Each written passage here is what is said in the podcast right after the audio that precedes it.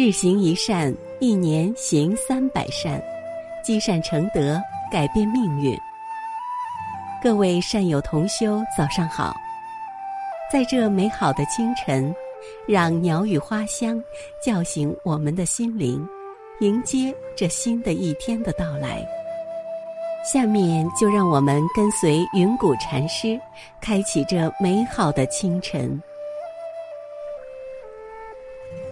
早上好，我是云谷禅师。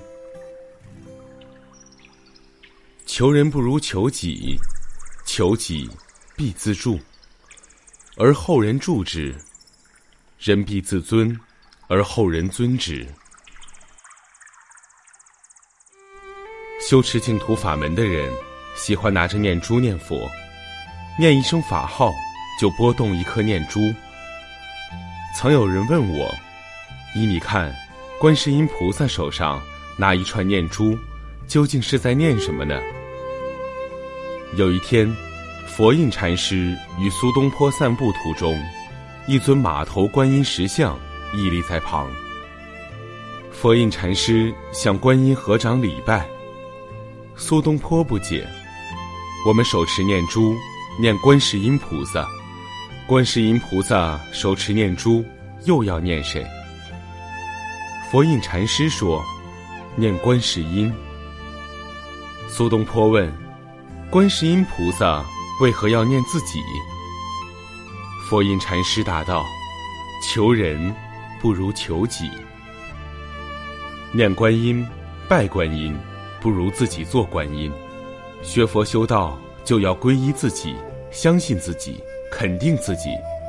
因此，黄檗禅师说：‘不着佛求。’”不着法求，不着僧求。